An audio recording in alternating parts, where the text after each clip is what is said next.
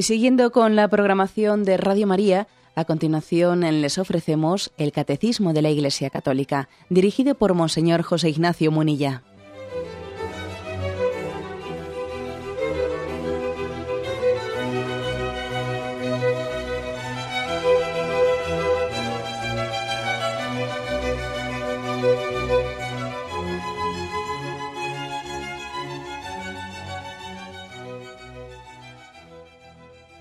Un cordial saludo a todos los oyentes de Radio María. Un día más, con la gracia del Señor, proseguimos el comentario del Catecismo de nuestra Madre la Iglesia. Habíamos quedado en el punto 2576. Estábamos explicando la parte del Catecismo que se refiere a la oración en el Antiguo Testamento y en concreto tomando a Moisés como modelo de oración.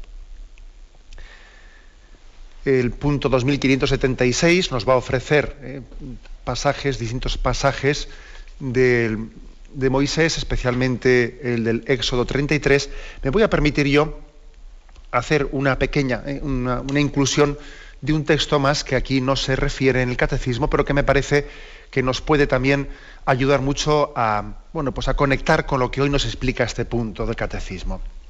Es uno de los, uno de los muchos textos del libro del Éxodo en el que se nos muestra el alma orante de Moisés y el misterio de la oración se nos eh, invita a penetrar en él. Me estoy refiriendo al capítulo 24 del libro del Éxodo, son pocos versículos, del 12 al 17, donde dice así. El Señor dijo a Moisés, sube a encontrarte conmigo en la montaña y quédate allí pues te daré unas losas de piedra con la ley y los mandatos que he escrito para escribir a los israelitas. Moisés, junto con su ayudante, Josué, subió al monte de Dios. Después de decir a los ancianos, esperad aquí hasta que regresemos. Si surge algún problema, acudid a Aarón y Jur. Ellos se quedan aquí. Cuando Moisés subió al monte, una nube lo envolvió era la gloria del Señor que descansaba sobre el monte Sinaí. Durante seis días lo envolvió la nube. Al séptimo día el Señor llamó a Moisés desde la nube. La gloria del Señor era a los ojos de los israelitas como un fuego voraz sobre la cumbre del monte. Moisés se adentró en la nube, subió al monte y permaneció allí cuarenta días y cuarenta noches. ¿Veis qué insistencia en este, misterio, este misterio de adentrarse en la nube? Hacer oración también es, es, esto, es adentrarse en esa nube, que queremos también dar una explicación de, qué significado tiene. Fue envuelto por la nube, etc. Sube a la alta de esa montaña, esa montaña está cubierta por esa nube, signo, eh, no, es novedoso. Eh. También en el momento en el que el pueblo de Israel va a escaparse, va a salir huyendo de Egipto, también hay una nube que les protege. Pero en este caso, la nube tiene otra acepción un poco especial, ¿eh? un poco especial. Es una afirmación, este, esta referencia a introducirse en la nube ha, sido, ha ejercido un gran atractivo ¿eh? en todos los lectores de la Biblia y los comentaristas de la Biblia.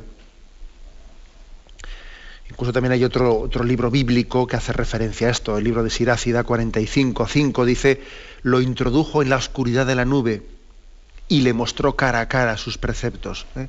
O sea, primero lo introdujo en la oscuridad de la nube y luego, y luego tuvo con él una revelación. ¿Qué quiere decir esto? Eh, pues que Dios se revela, pero al mismo tiempo se revela velándose, que puede parecer contradictorio. O sea, se vela y se revela.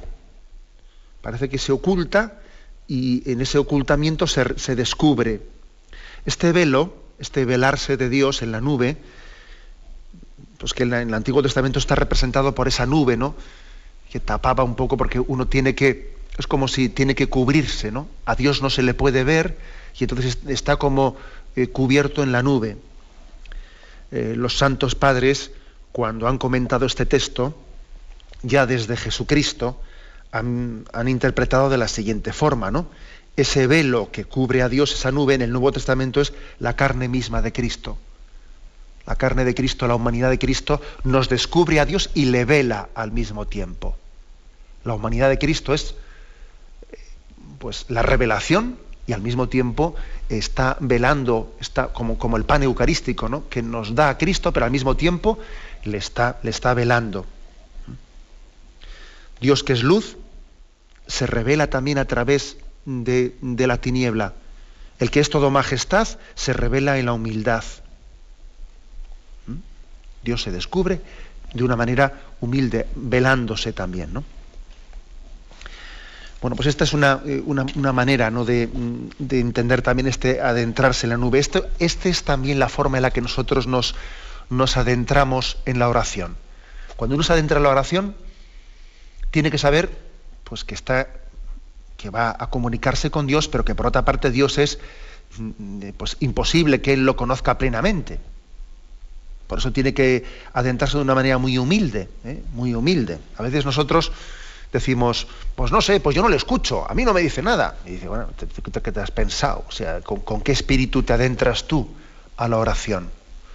¿Eh? Uno tiene que saber que cuando entra a hacer oración, Dios se le va a descubrir, pero al mismo tiempo es un misterio que le queda velado ¿eh? y que le supera. Las dos cosas hay que tenerlas claras.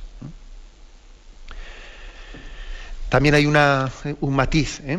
Vamos a ver, este entrar en la nube, entrar en la nube hace referencia a que, bueno, pues la razón, la razón, nosotros no es que mm, prescindamos de ella, ¿eh? no es que la rechacemos. La razón no está nunca excluida en la búsqueda de Dios. ¿eh? El sentido religioso no es irracional en absoluto. Al entrar en la nube, al entrar en el misterio de Dios, la persona humana no renuncia a su racionalidad, ¿no? Pero sí que la trasciende sí la trasciende. Entrar en esa, en esa, nube, en ese contacto con Dios, es que, bueno, aquí hay un misterio que trasciende la razón.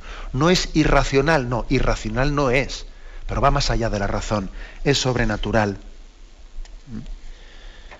Bueno, por eso entrar, en el misterio de la oración es también reconocer los límites de, la razón que no, no, todo en esta vida se puede conocer por el método científico, hablando en plata. ¿eh? No todo en esta vida se puede conocer por unas deducciones lógicas. También el hombre, y esto especialmente la oración, ¿eh? es capaz de adentrarse en ellos, comprende que no lo puede comprender todo. Y además también se da cuenta que comprende que si, si Dios fuese plenamente comprensible, no sería Dios. Hmm. Es decir, que meterse en la oración es como una docta ignorancia, si me permitís el, término, que es de San Agustín, ¿eh? una docta ignorancia. Sabéis que San Agustín es el famoso episodio eh, del niño en la playa que, eh, pues, que el niño estaba queriendo meter el mar en un hoyo y entonces San Agustín le dijo, pero ¿qué haces? ¿no? Y el niño dice, quiero meter el mar en este hoyo, pero ¿cómo pretendes hacer tú eso? Y el niño desapareció y entendió que Agustín, que Dios le estaba diciendo a él, si tú estás queriendo hacer lo mismo, si tú estás pretendiendo meter, meterme a mí en un libro que estás escribiendo, y claro, es imposible, el misterio de Dios te supera, ¿no? O sea que mm, meterse en la nube de Dios, meterse en la nube, en el misterio, es también ir de una manera humilde, sin pretender yo allí, eh, con mi razón, descifrarlo todo. Es un misterio que me supera. Decía un filósofo, Kierkegaard, decía que es una tarea del conocimiento humano comprender que hay cosas que no pueden ser comprendidas, como el misterio de Dios, ¿no?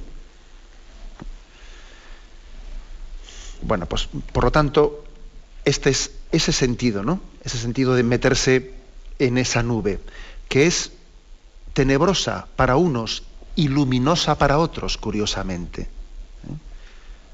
Es un potente símbolo este también aquella, aquella nube, aquella nube que protegió al pueblo de Israel al salir de, Egipto, una nube que hacía, ¿no? separaba a los egipcios de los, de los israelitas para que no les alcanzasen, ¿no? para que los, las tropas del faraón no, no, les pudiesen alcanzar hasta llegar al Mar Rojo, se puso en medio una nube que hacía que los otros no pudiesen avanzar. Y dice el texto que esa nube era tenebrosa por una parte y luminosa por otra para aquel ejército egipcio que iba a por, por, sus esclavos que se habían escapado, era tenebrosa, era una nube que imposible de penetrar, ¿no? pero era luminosa para, para el pueblo de Israel. Este es un símbolo potente, ¿eh? porque en el fondo la fe es oscura, el misterio de Dios es muy oscuro para quien mira desde fuera y es luminoso para quien mira desde dentro. Eh, esto es aquello que decía Pascal, que hay razones del corazón, que el corazón tiene razones, tiene motivos y razonamientos que la mente no es capaz de entender, ¿no? Bueno, pues esto es, eh, esto es lo que se nos quiere, yo diría, decir. Eh, hay una Dios es incognoscible, pero sin embargo mm, en la oración se nos da a mostrar su misterio. Pero claro, de una manera en la que al mismo tiempo nosotros vamos aprendiendo que Dios es superior a nosotros y no podemos pretender nosotros controlarlo. Saber que Dios es infinitamente más grande, más bello, más bueno de lo que nunca podemos llegar a pensar. Y que todo esto es por amor a nosotros. ¿no? Esto nos da una gran alegría, ¿eh? y una gran humildad. Cuando estamos ante Dios tenemos que decirle, concédeme Señor un conocimiento simple, sencillo, que soy consciente que soy ignorante de muchas cosas, eh, pero que al mismo tiempo eh, yo sé que sepa que tú me estás descubriendo tu intimidad en la oración. ¿eh? Esta es, por lo tanto, este es el sentido de ese introducirse en la nube, introducirse en la nube al cual hace referencia este capítulo 24 del libro del Éxodo. Tenemos un momento de reflexión y continuamos enseguida.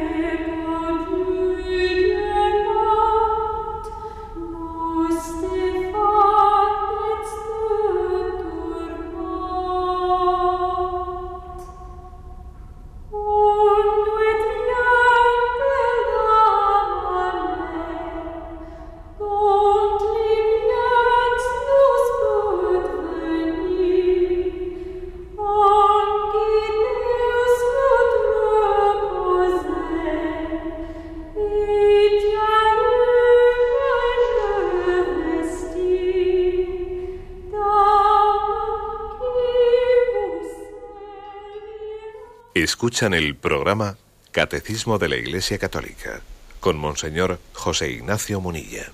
Continuamos el comentario del punto 2576.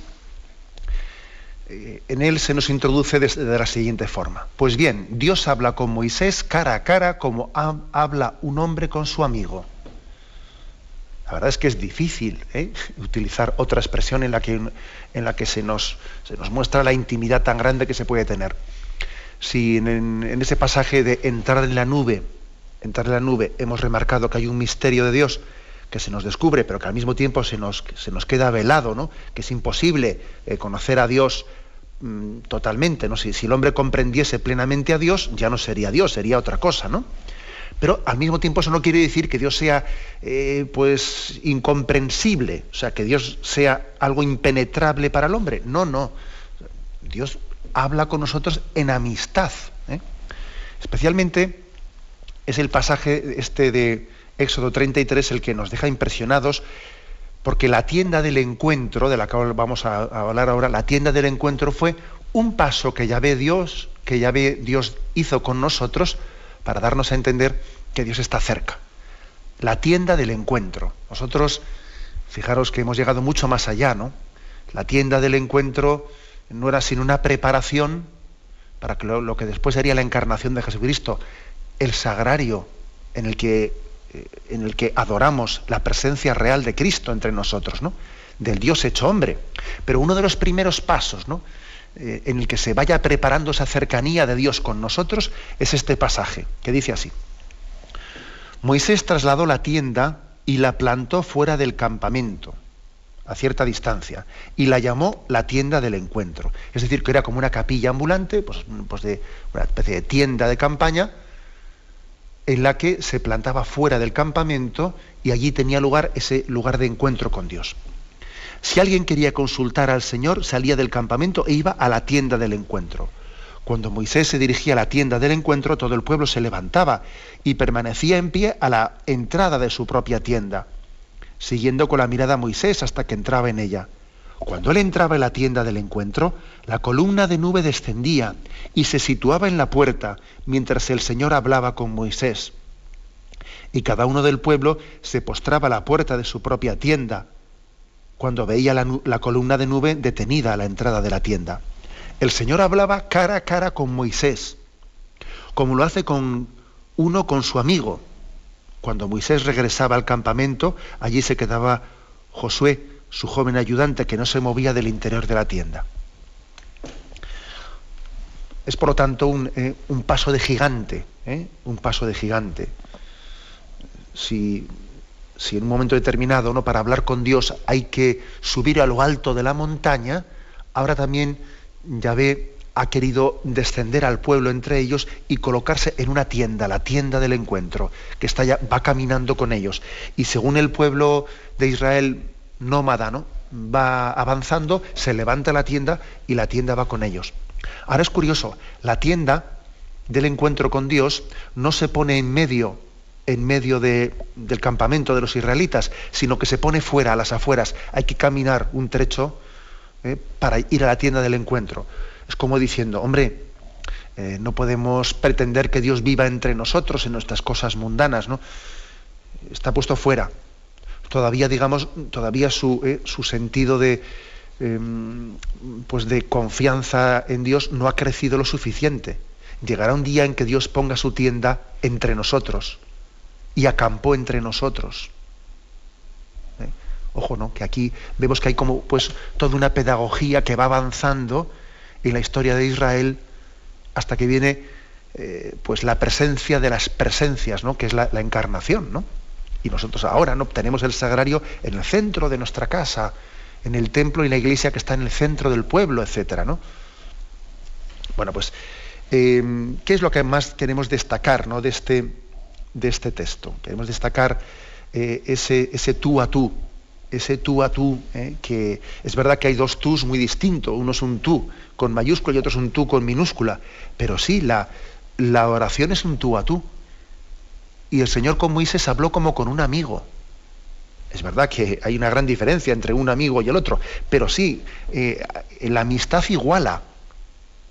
La amistad iguala. Nos hace interlocutores de Dios. Y eso es impresionante, ¿no? Ser interlocutor de Dios uno dice, pero bueno, pero ¿cómo se ha fijado en mí? ¿Cómo, cómo habla conmigo? ¿no? Eso nos tiene que conmover, ¿eh? Es que hay cosas a las que no nos podemos acostumbrar. ¿Cómo podemos acostumbrarnos a decir que Dios habla conmigo y me escucha? Madre mía, eso es, eso es lo más grande que nos puede ocurrir en esta vida. Eso, a eso no nos podemos acostumbrar nunca. Igual nos hace ilusión que una persona pues, nos haya dirigido una palabra, pues, mira, pues qué ilusión me ha hecho que este me ha dicho una, algo, ¿no? Pero bueno, eh, pues muy bien, ¿no? Pero tú compara eso con lo que es que Dios hable contigo, que Dios en la oración te esté esperando, que se ilusione con tus palabras y tú acojas gozoso las suyas. Es que a esto no nos podemos acostumbrar nunca.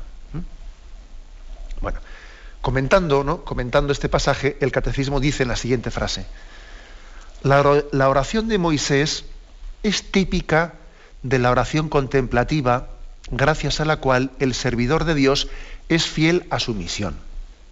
Esto es una frase que a mí me ha llamado profundamente la atención.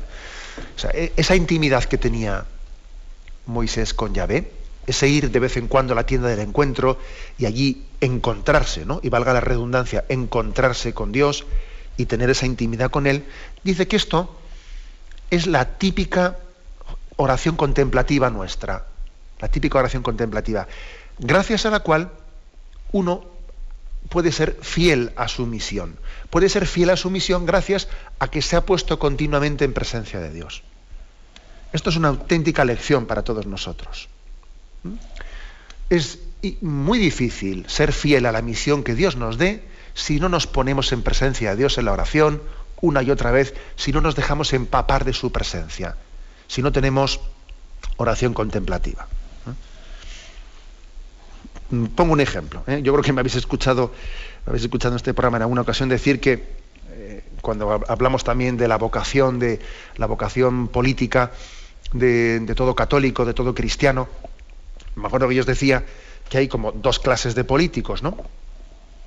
Los que por la mañana cuando se levantan miran a las encuestas, miran a las encuestas y entonces, según lo que digan las encuestas, hacen una política o hacen otra política. claro, ellos lo que tienen que hacer es hacer lo que tienen que hacer para, para, ser aplaudidos, ¿no?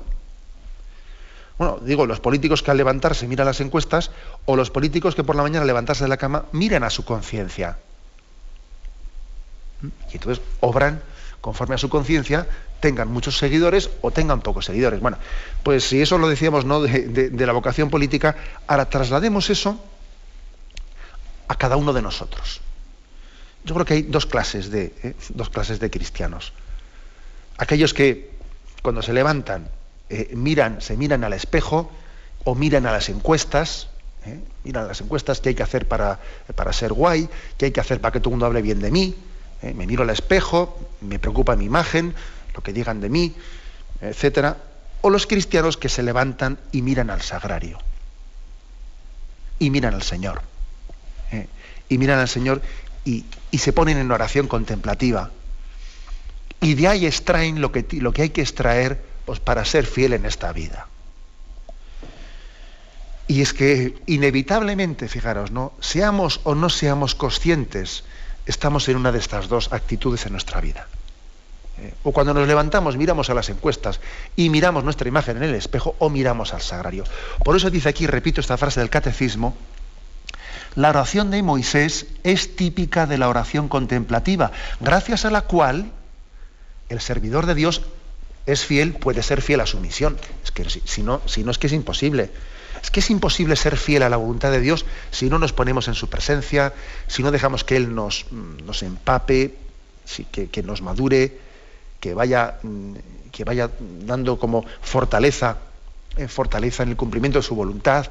Es que si no, te si no desinflas, si uno va a estar en su vida continuamente diciendo, ay, tengo que hacer esto, tengo que hacer lo otro, pero mira, este me dice esto, este me dice lo otro, este me critica, el otro no sé qué, es que no aguantas nada te desinflarías enseguida.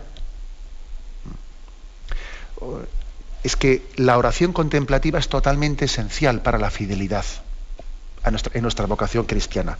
Totalmente necesaria. ¿eh? Me parece que esta frase del catecismo es potentísima. ¿eh?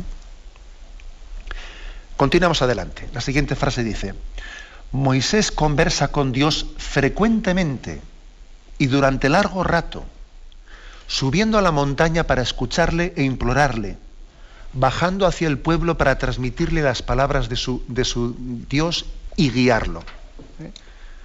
Pues no sé, pues también aquí es otra frase que merece la pena desmenuzarla. Dice que la mm, oración de Moisés, esa, esa, conversación con Dios, ¿no? tiene las siguientes características. Yo aquí apunto cuatro, según esta frase del catecismo. Es una oración frecuente lo cual es importante, porque eh, a veces nuestra oración puede ser de vez en cuando, de vez en cuando, nos retiramos, ¿no? Esto hoy es bastante frecuente. Que dice, bueno, cuando estoy muy estresado, me retiro a hacer oración. Hombre, eh, mire usted, mm, vamos a ver, no me convence eso. Yo creo que la oración tiene que fundirse en nuestra vida y tiene que ser frecuente tiene que ser frecuente. Eso de que yo haga, eh, cuando estoy muy estresado, me voy a hacer un retiro de oración, pero luego vivo el resto de mi vida sin, sin hacer oración, no, me convence. La oración tiene que ser frecuente. Tiene que ser frecuente, para que Dios lo llene todo y lo sea todo para nosotros. ¿Mm? Segundo dice, tiene que ser durante, frecuente y durante largo rato.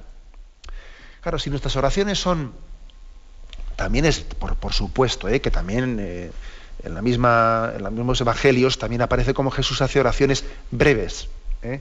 Jesús, elevando los ojos al cielo, dijo, Padre, te doy gracias porque estas cosas se las has ocultado a sabios, inteligentes, se las has revelado a los sencillos, y allí hizo esta oración cortita maravillosa. Bien, de acuerdo. Pero las oraciones, la oración, a la oración tenemos que darle un tiempo suficiente. Un tiempo suficiente. Porque entre que ponte bien, estate quieto, que me voy ya, claro, es que no, he tenido tiempo de entrar. ¿eh? Para entrar en el misterio de Dios también hace falta un tiempo intermedio. ¿eh?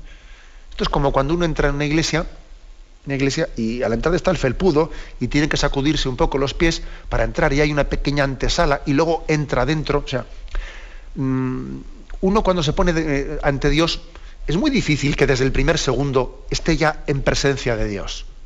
Existen unos prolegómenos, ¿no? En los que uno también se está despojando de, lo que tiene que despojarse para ponerse en presencia de Dios. ¿Y esto qué supone? esto supone un cierto tiempo en la oración. ¿eh? No quiere decir que no, que no puede haber oraciones breves, puede haberlas, pero cuando, cuando explícitamente nos ponemos un rato a hacer oración, hombre, no me hagas una oración de dos minutos o tres minutos, porque no has tenido tiempo ni de darte cuenta delante de quién estabas. ¿Eh? dar un tiempo suficiente. Lo que no puede ser es que le dediquemos, ¿eh? y voy a decir una cosa así un poco provocativa, ¿eh? lo que no puede ser es que le dediquemos más tiempo a la televisión que a la oración. Ya sé que he dicho algo un poco duro, pero es que es así, no me parece normal que dediquemos más tiempo los cristianos a ver bobadas en televisión que, que al sagrario. O sea, no puede ser. Lo que no puede ser es que la caja tonta haya ocupado el lugar que tiene que ocupar el sagrario en nuestra vida. Pero hombre, eso, eso no puede acontecer, eso no puede haber acontecido sin una profunda crisis de valores en nuestra existencia. Es imposible. O sea, no es un dato baladí. ¿eh? Que yo le dedique más tiempo a la televisión que a la presencia del Señor en el sagrario. Eso no puede ser. Creo que también ya lo comenté, porque claro, ya me vais a perdonar que uno lleva tanto tiempo aquí que se repita, pero bueno, ¿eh? creo que comenté en este programa que un misionero, un misionero contaba su experiencia, que estaba allí en África ante un grupo de niños, se estaba explicando pues, lo que era la presencia de Jesús en el sagrario, ¿no? Y pues, pues, pues esta vela está aquí, cuando la vela está encendida, quiere decir que Jesús está aquí presente en el sagrario porque le hemos reservado escondido en el pan y Él nos dijo que quedaría, se quedaría presente entre nosotros eh, cada vez que mm, celebramos la Eucaristía, etcétera, pim pam, pim pam, dice que les iba explicando. Por eso hacemos una genuflexión, por eso cuando pasamos delante del sagrario, les iba explicando, explicando, explicando. Y dice que un niño, un niño eh, de aquellos africanos, jovencito, me contaba él, ¿eh? de 8 o 9 años, ¿no? que tenía así los ojos muy vivarachos, levantó la mano y le preguntó al misionero, ¿y por las noches te vas a la cama y le dejas aquí solo? Y, y me decía el misionero que le dejó cao. Me decía, me dejó cao aquel niño. Porque claro, me cuestionó, ¿eh? me cuestionó que verdaderamente creemos en la presencia de Cristo en la Eucaristía y luego no, en nuestro horario, en nuestra distribución de la vida y del tiempo, pues no somos coherentes, ¿no? El niño, la plena coherencia del, ¿eh? pues le decía, y por la noche te vas a la cama y le dejas aquí. Bueno, bien, pongo este ejemplo porque esto de que dice que, que Moisés rezaba durante largo rato, es que claro, esto nos tiene que cuestionar, ¿no? Dime en qué dedicas tu tiempo, dime cómo repartes tu tiempo y te diré qué es lo que valoras y qué es lo que no valoras. ¿no? O sea, nuestra vida de oración, la centralidad que le damos a la oración es muy, vamos, es muy significativa. Continúa el texto, ¿no? Y dice, bueno, características de la, de la oración de Moisés, que era frecuente durante largo rato. Dice que lo hacía subiendo a la montaña, ¿eh? para escucharle e implorarle. Este subiendo a la montaña, yo lo interpreto también en nuestra vida como sabiendo apartarnos. Uno tiene que buscar la intimidad con Dios, tiene que saber apartarse. ¿Mm? Cada uno tiene que buscar su lugar de encuentro, lugar de encuentro con Dios. Es verdad que con Dios se puede estar en todo momento y situación, es verdad, pero también es verdad que hay que tener alguna situación, algún lugar especial de intimidad de encuentro con Él un sitio que yo sé que me pueden abrir y que está la iglesia abierta, o si no, que tengo confianza para que me abran y yo allí entre y tenga mi rato de oración. o, una, en mi cuarto o en mi casa un pequeño rincón en el que yo lo convierto en lugar, en lugar de oración.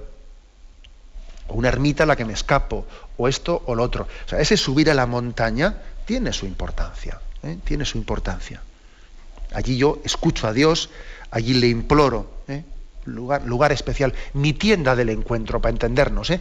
Cada uno tenemos que tener como una tienda del encuentro con Dios.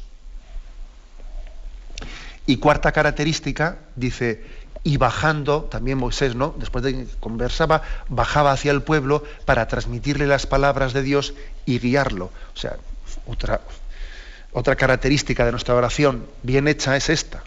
¿eh? El hecho de que nuestra oración, como ocurrió ¿no? en el monte Tabor, no nos lleva a decir, qué bien se está aquí, quedémonos para siempre. Dice, no, no, bajemos, bajémonos de la montaña. Después de haber tenido ese encuentro con Dios del monte Tabor, el Señor no les permite quedarse aquí y hacer aquellas tiendas de campaña y quedarse en lo alto. Les dice, no, ahora bajemos, bajemos y seamos testigos. Seamos testigos. ¿eh? Con paciencia y con misericordia ante nuestros hermanos, seamos testigos del encuentro que hemos tenido con Dios. Y si el rostro de Moisés dice que al bajar del monte Sinaí eh, brillaba el rostro, brillaba. También así es el rostro del cristiano que ha hecho oración, ha tenido un encuentro con Dios y su rostro brilla. ¿eh? ¿Me entendéis? En el sentido de, que lleno, lleno de, del amor de ese encuentro con Dios, pues quiere transmitirlo, quiere transmitirlo y, lo comunica y hasta, ejerce un cierto liderazgo. ¿eh? Cuando alguien ha hecho oración y ha tenido un encuentro con Dios, dice, le guiaba, él bajaba y guiaba a su pueblo, ejerce un cierto liderazgo. Necesitamos maestros de vida espiritual que nos guíen. Cuando encontramos un hombre de Dios que tiene experiencia de Dios, pasa a ejercer un cierto liderazgo sobre nosotros, porque decimos, mira, este tiene más intimidad con Dios que yo. Y entonces voy a dejar que él me guíe también. ¿eh? Porque mira, ¿eh? bastante desgracia será que yo no tenga toda la intimidad que, debiera de tener, por lo menos me voy a dejar guiar por este que parece que tiene más intimidad. Pues no es poco también, ¿eh? No es poco. Entonces, Moisés subía a buscar el lugar del encuentro, ¿no? Pero también después bajaba y transmitía para ser testigo ¿no? de, de esa intimidad del encuentro con Dios. Tenemos un momento de reflexión y continuamos enseguida.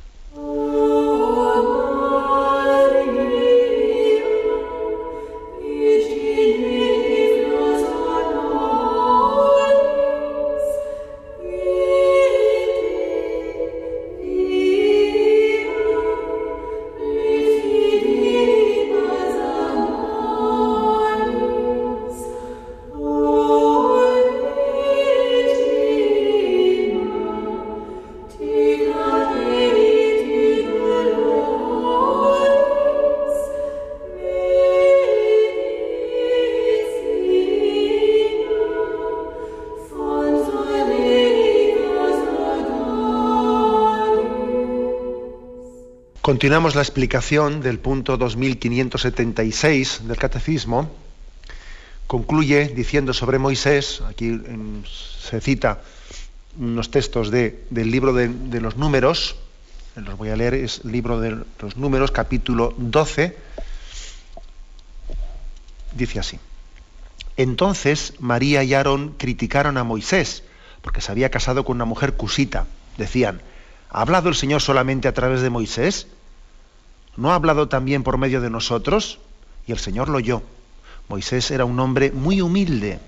No había sobre la tierra otro más humilde que él. Así que de pronto llamó el Señor a Moisés, a Aarón y a María y les dijo, acudid vosotros tres a la tienda del encuentro. Y así lo hicieron. Entonces el Señor descendió en una columna de nube y se detuvo a la entrada de la tienda y llamó a Aarón y a María. Se acercaron ambos y el Señor les dijo, oíd mis palabras.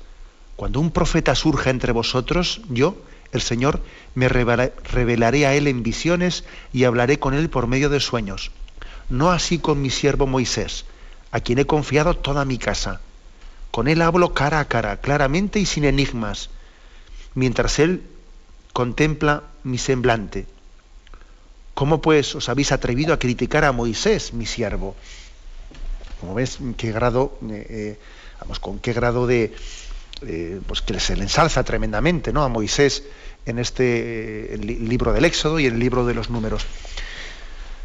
A mí me llama la atención este pasaje, hemos leído lo siguiente. Vamos a ver. Dos cosas principalmente. El hecho de que se subraye tanto que Moisés era un hombre humilde, dice, muy humilde, no había nadie más humilde que él sobre la faz de la tierra. ¿Eh? Humilde, que no quiere decir tontín, ¿eh? que nosotros nos pensamos que humilde es alguien, no, no, que no tiene... Moisés era un gran líder, un gran líder, o sea, que se puede ser líder y ser humilde. Es más, el humilde pues debe de ser líder en la medida en que Dios quiera que lo sea. ¿Eh? O sea, era un hombre muy humilde.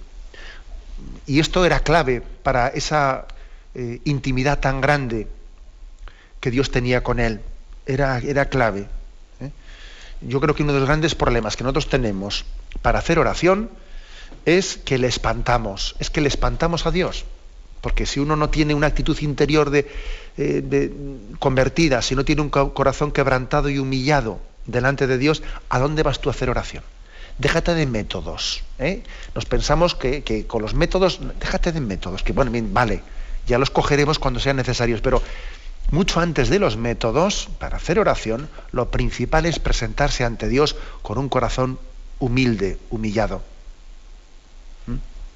ese salmo de David, bueno, ya hablaremos de David en su momento, pero ese un corazón quebrantado y humillado, tú no lo desprecias. Por eso Dios tenía tanta intimidad con Moisés, porque hablaba con un corazón humilde. Por eso también Dios tiene tanta intimidad con los niños. Y sin embargo nos puede costar mucho más rezar a Dios los que somos soberbios, los que somos orgullosos. ¿Eh? Dios es que, claro, tiene que hacer tiene que hacer auténticas maniobras el Señor para entrar dentro de nosotros con la complejidad mental que tenemos, ¿no? Con la cantidad de barreras que hemos puesto dentro de nosotros. Luego algo muy importante que tenemos que pedir es la humildad de corazón, el corazón humilde, transparente. Con Dios solamente se puede hablar así. Fijaros que Dios, eh, el infinito, Dios que es infinito, es sencillo. Dios es simple. Dios es simple. Nosotros somos complejos, ¿no? Dios en su, infinitud ¿eh? es muy sencillo. Nosotros nos pensamos que la profundidad es sinónimo de complejidad y no es verdad. ¿eh? No es verdad. La complejidad no es sinónimo de, ser más profunda. Las cosas más complejas no son más profundas. Como a veces no ocurre, pues yo creo que especialmente igual en el mundo germano, alemán, etcétera, en otros sitios se dice introducción a la teología, madre mía, y te meten 25 tomos de 600 páginas cada uno, ¿eh? introducción a la teología. Y uno dice, madre mía, pues ¿cómo será el primer capítulo si esto es la introducción? Eh, bueno, estoy ridiculizando, pero, mm, pero me entendéis, ¿no? Que nos pensamos que conocer a Dios es tener una. Eh, que ser teólogo, por ejemplo, es tener una capacidad de complejidad de. Madre mía, madre mía. Que no, que Dios es sencillo que Dios es sencillo y que a Dios le conocen con más precisión los místicos, que no tienen mucha elucubración ¿eh? Eh, teológica o racional, ¿no? Bueno, esto no quiere decir que rechacemos la razón, como lo he dicho muchas veces, que también Dios nos la ha dado y quiere que razonemos y que argumentemos, pero subrayemos esto, Moisés era un hombre humilde y Dios solamente puede tener un profundo encuentro de oración con los humildes. Y aquí nuestra primera, nuestra primera eh, tarea para hacer oración. Y la segunda cuestión que me llama la atención de ese texto que hemos leído, del libro de los números. El hecho de que diga, mira, mm, yo, con, yo también, eh, cuando me revele a Israel, os mandaré profetas, os mandaré profetas que tengan visiones y a los cuales yo también me revele por medio de sueños, ¿no? Pero con Moisés tengo una oración superior a esa. Yo con él hablo cara a cara, hablo tú a tú, hablo como con un amigo. ¿Mm? Y digo que esto me llama la atención, porque fijaros, ¿no? Que nosotros nos pensamos equivocadamente que la oración, o sea, que eh, el don superior es el don de las visiones eh, o este tipo de, de, bueno, pues de signos extraordinarios, ¿no? De carismas extraordinarios el que uno tenga un carisma pues de, ver visiones o de hablar en lenguas o cosas por el estilo, como si eso fuese la forma superior de comunicación con Dios. Ya que se dice, no, no, yo con Moisés tengo un tipo de comunicación mm, más profunda que esta, que es hablar como con un amigo. Por lo tanto, ¿eh? por lo tanto, la forma más profunda que tenemos de comunicarnos con Dios es la oración, que es, fijaros bien, una oración bien hecha es un grado de conocimiento con Dios y de comunicación con Él más profundo que las visiones. Yo sé que lo que estoy diciendo ¿eh? puede ser un poco eh, también chirriante o escandaloso. No, no, pero creámoslo de verdad. ¿eh? O sea, no siempre los fenómenos extraordinarios son un grado de conocimiento superior de Dios. A ver, no siempre. O sea, el, grado superior de conocimiento con Dios es muchas veces viene por el modo ordinario. Es imposible que sea superada la forma de comunicación con Dios que tenemos, por ejemplo, en la Eucaristía. Imposible. A ver, ¿qué grado de comunicación con Dios es superior? El de comulgar, recibir la Eucaristía y tener con el Señor ese coloquio en el silencio de la poscomunión o tener unas revelaciones o unos sueños en los que Dios me ha querido decir, sin duda alguna, ¿eh? lo primero es superior.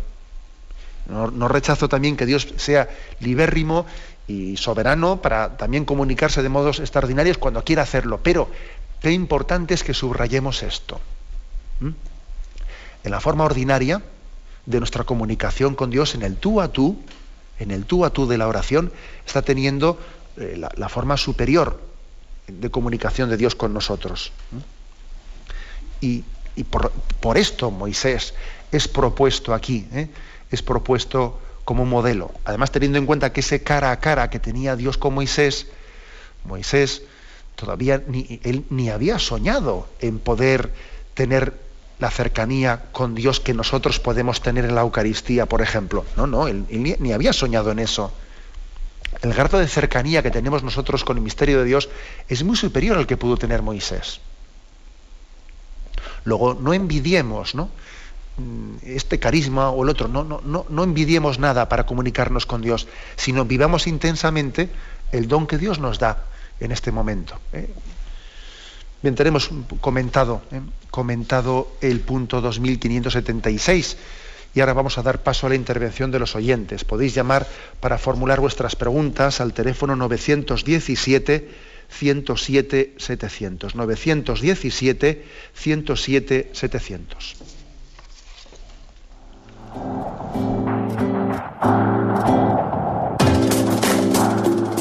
Estos voluntarios que dan su tiempo generosamente en el día a día cordial saludo a todos los oyentes de Radio María. Un día más, con la gracia del Señor, proseguimos el comentario del Catecismo de nuestra Madre la Iglesia.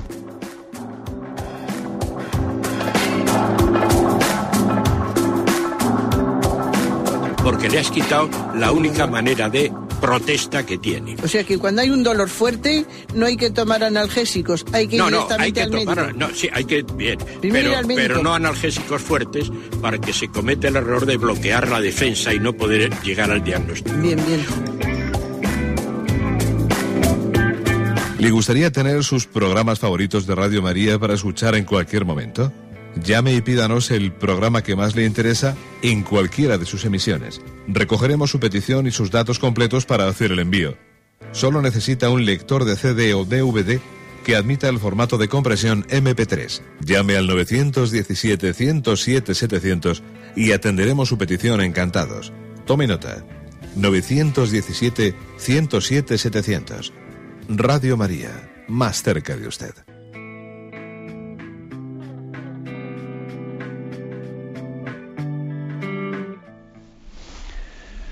Sí, buenos días, ¿con quién hablamos? Hola, buenos días, con José Ignacio de Zaragoza. Adelante. Eh, pues mire, mi consulta es sobre Judas y concretamente sobre su final. Eh, no, creo que la Iglesia haya dicho pues nada mm, con certeza sobre cuál fue realmente su final, pero sin embargo en muchos sermones, en muchas ocasiones, pues me ha parecido observar como si se supusiera que Judas pues no se arrepintió. Si Judas hubiera arrepentido y tal, eh, San Pedro, por ejemplo, pues lloró amargamente, etcétera. Y sin embargo a mí, pues el hecho, eh, o sea, la trayectoria de Judas desde que entregó a Jesucristo hasta que terminó, pues me da la sensación de un profundo arrepentimiento, si es que entiendo lo que es la palabra. No fue, por ejemplo, como estos asesinos de la ETA que encima se ríen y dicen pues que, que duermen tan tranquilos y que a ellos plim, tan felices. Y bueno, pues esa es una duda que hace mucho tiempo que la arrastro. Si usted pues me pudiera aclarar algo, pues estaría muy agradecido. Bien, yo creo que exagera usted, bueno, eh, yo pienso que exagera usted en decir que en Judas se ve un proceso de arrepentimiento profundo, etcétera. Yo creo que no. ¿eh? Yo creo que no, eh, porque claro, el suicidio no es un proceso de arrepentimiento, sino más bien es un proceso de desesperación, que es muy distinto. La desesperación y el arrepentimiento no tienen nada que ver. Bueno, en los, en los evangelios hay frases duras. Por ejemplo, Marcos 14, 21 Dice, hay de aquel por quien el Hijo del Hombre se ha entregado, más le valdría no haber nacido. ¿Eh? Esa es una frase que está tanto en el Evangelio de Marcos 14, 21 como Mateo 26, 24. Bueno, ahora bien, ¿con esto qué quiere decir? ¿Con esto quiere decir que entonces nosotros afirmemos que Judas está condenado? No, esa afirmación la Iglesia no la ha hecho nunca. ¿eh? También me parece exagerado eh, lo que usted ha dicho. vamos, yo creo que Mm, parte de su eh, yo creo que usted también lo ha visto con, toda la buena voluntad que se le nota que usted tiene pero yo creo que no es correcto decir que hay un proceso de conversión en Judas no eso no es verdad pero sin embargo tampoco nos hemos atrevido a, decir que, no lo pueda haber habido aunque no, lo observemos, no lo puede haber habido, porque aunque se suicidase, quién sabe, ¿no? En, esos momentos últimos si puede tener esa capacidad de arrepentimiento. Se cuenta, eh, se cuenta un, creo que esto era un libro de Pegui, creo que recordar, pero no estoy muy seguro, que estaba, mm, que estaba en la Semana Santa en, Alemania, pues un predicador eh, predicando eh, sobre el momento de la traición a Jesucristo, y claro, y, de esos sermones solemnes, de esos sermones solemnes en los que entraba pues como Judas, el diablo entró en su corazón, como dice el Evangelio, el diablo entró en su corazón y entonces salió de la última cena para entregar a Jesús, etcétera, ¿no? Y bueno, lo predicó con una solemnidad que todo el mundo se quedó como acongojado, ¿no? Y dice que había un niño, un niño en aquella iglesia, que al terminar el sermón fue a su casa, cogió su hucha y volvió a la iglesia y entró en la sacristía. Y entonces delante de aquel predicador que había predicado aquel sermón tan solemne sobre la traición de Judas, le dijo, eh, mire, es que tengo aquí la hucha, ¿Y para qué traes esa hucha, niño? No, dice, es que vengo a encargar misas por Judas. Y él cuenta en, ese libro que, se quedó impactado ante la reacción de ese niño, ¿no? Vengo a encargar misas por Judas. Bueno, nosotros, ¿qué quiere decir con esto? Que no tenemos que dar por perdido nunca a nadie. Nunca tenemos que dar por nadie, por, eh, perdido a nadie, ni al mayor eh, de los delincuentes terroristas, a nadie. Tenemos siempre que invocar la misericordia de Dios, su omnipotencia, su, misericordia omnipotente, tenemos que invocarla y ser intercesores en esa oración. Adelante, hemos pasado a un siguiente oyente. Buenos días. Buenos días. Sí, le escuchamos. Sí, usted ha hecho una referencia a última hora al silencio de la poscomunión. Entonces yo, mm, en estos tres o cuatro años que llevo que, que, entro a la iglesia, me ha llamado la atención que antiguamente, eh, después de la comunión, silencio absoluto. Y ahora cantar, cantar y cantar. Mm, y, a, mí me distrae, a mí me distrae, yo no lo sé. Ya sé que San Agustín dijo que el que canta ahora dos veces, ya lo sé. Pero es que, y luego está eh, las palabras de Jesús cuando nos enseñó el Evangelio. Nos dijo, antes de enseñar, cuando nos enseñó el Padre Nuestro, antes de enseñar el Padre Nuestro, dijo, cuando entres en oración, eh, no hables muchas palabras, sino pocas, con pocas palabras basta. Entonces, tanto cantar, tanto cantar, no sé, algo. Bueno, yo creo que hay que conjugarlo. ¿eh? Hay que conjugarlo Mm, igual yo le diría a usted que no, que no caiga en la tentación de cogerle un poco antipatía al canto de la comunión, sino que métase en él, métase en él y haga del canto, haga del canto una oración profunda de intimidad con el Señor. ¿eh? es decir, en vez de sentir el canto de la, de la comunión, en vez de sentirlo como un competidor de, esa, de ese deseo de usted de tener oración, a ver, si, a ver si termina esto y rezo yo. No, no, no, no espere a ver si termina. O sea, comience a rezar con ese canto. Ahora bien, yo sí que creo que, debe de existir, terminado el canto, un rato posterior. Un rato posterior de silencio. E incluso también voy a decir una cosa, también creo que debe de existir otro rato posterior cuando ha terminado la, Eucaristía y el sacerdote dice, podéis ir en paz. ¿eh? Y sale todo el mundo corriendo. Hombre, dice podéis, no dice salid todos corriendo. ¿eh? Quiero decir que eh, cuando concluye la, Eucaristía, mm, esa invitación eh, a, que, a continuar un rato más la acción de gracias, yo pienso que es buena. Y por eso es importante que mantengamos el silencio dentro del templo una vez que ha concluido la celebración eucarística, para que el que quiera quedarse allí un rato a prolongar su acción de gracias lo pueda hacer. Adelante, vamos a pasar a una siguiente llamada. Buenos días. Buenos días. Sí, buenos días, le escuchamos. Buenos días. Adelante, le escuchamos. Creo que tiene usted la, radio eh, ah, puesta, si puede quítela, por favor. Sí. Ahora. Eso es. Adelante. Buenos días. Adelante. Mire, yo le llamo de Castellón. Me llamo Rosamari y he dado, eh, eh, es, ha sido eh, hoy un gran carisma y un gran don el haber escuchado el programa porque lo escucho muchas veces. Pero hoy le digo, yo estuve hace un mes en el Monte Tabor, he descubierto en Jerusalén que es vivir con Cristo y que lo que es la oración. Yo estoy enferma de fibromialgia, tengo muchísimos dolores, pero sin embargo quiero dar testimonio a todo el mundo de que simplemente con la oración a mí se me van los dolores. No tomo ningún analgésico. El mejor analgésico es el Señor, es la oración, comunicarse con Él. He vivido sus pasos, he estado eh, eh, eh, como aquel que en el cielo, porque vivir a Cristo es estar. Yo te quiero transmitir, como usted dice, testimonio de lo que el Señor hace con nosotros. Me llama la Madre Maravillas, porque soy madre, esa es la primera. Pero es que el Señor hace maravillas conmigo, conmigo de verdad. La oración la tengo en casa, en todas partes, en la cocina, en todos los sitios. Tengo a la Santísima Virgen de Lourdes que yo bendijeron en mi casa. Me llevé al Santísimo desde Lourdes en una fotografía. Digo, para que venga conmigo. Lo tengo, vivo con él continuamente las 24 horas hasta que me duermo con Cristo. Y es el mejor analgésico, la oración. Quiero transmitir de verdad que estoy enamorada de Dios, enamorada de Cristo. ¿eh? no soy la Madre Maravillas de Jesús, como conocemos, pero sí que me siento feliz de que me lo digan, porque el Señor hace conmigo maravillas. Muchísimas gracias por su, por su, por su testimonio. Que confíen en la oración, que es la única verdadera, de verdad, que Cristo cura y que Cristo vive. Muchísimas gracias por su testimonio, porque es un testimonio de que Cristo está vivo y actúa y nos llena de, eh, paz interior. ¿no? Eh, usted ha tenido una experiencia fuerte en el monte Tabor. ¿eh? También es verdad una cosa, es decir, yo su, testimonio no le quito absolutamente nada, ¿no? Pero, diría, pero eso no quita para que también esa experiencia de Dios es posible que también el Señor le pida a usted más adelante momentos de desolación y de sequedad, y de prueba. ¿eh? ¿Me explico? eso puede ocurrir. Es más, lo más probable es que ocurra. Y cuando eso ocurra, usted no piense, no piense que esta intimidad que ahora usted está, experimentando con Dios ha terminado. Dios está presente en las consolaciones y en las desolaciones. Y también hay pequeñas noches oscuras en las que Dios nos purifica. ¿De acuerdo? O sea, las dos cosas vamos a afirmarlas. ¿eh? Por tanto, bendito sea Dios, gloria a Dios por las maravillas que hace en nosotros, porque nos da el don de olvidarnos de nosotros mismos yo creo que es un signo muy grande de oración auténtica el que uno se olvide de, sí mismo, ¿no? de que de alguna manera minimice sus males. Pues mira, tengo problemas de salud y del otro, pero es que ante la oración es como si pusiese la nieve delante de Dios que se derrite la nieve. O sea, eso es un signo de una oración buena, ¿no?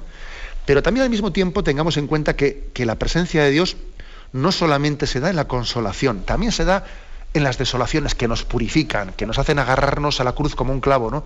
etcétera. ¿eh? Estará presente el Señor tanto en el monte Tabor como en Gesemaní. ¿eh? En los dos momentos estará presente. Adelante, vamos, a, vamos para su última llamada. Buenos días. Buenos días. Le escuchamos, adelante. Mire, le llamo desde Bilbao. Digo, mm, voy a hacerle una pregunta, me dicen que sea breve.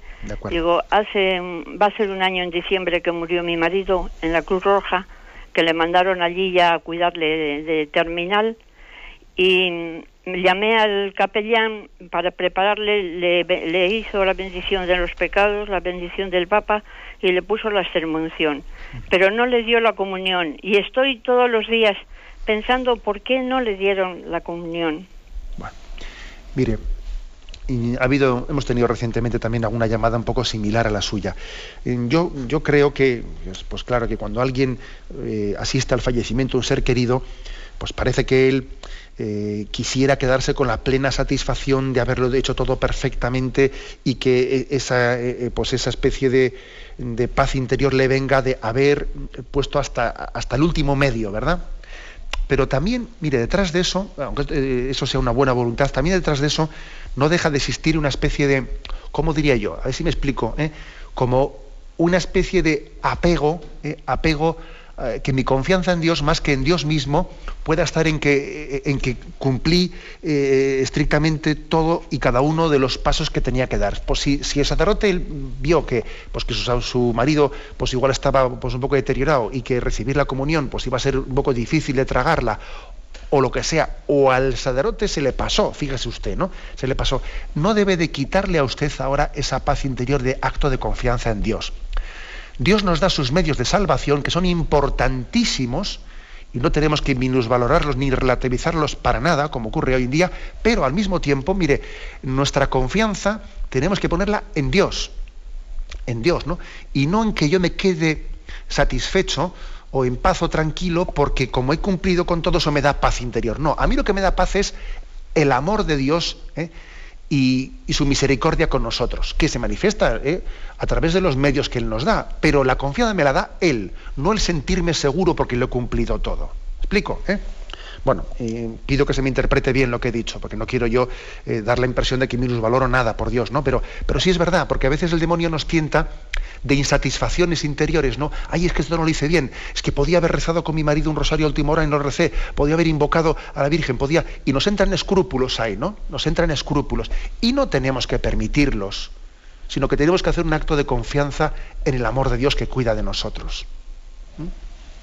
Tenemos el tiempo cumplido. Me despido con la bendición de Dios Todopoderoso, Padre, Hijo y Espíritu Santo. Alabado sea Jesucristo.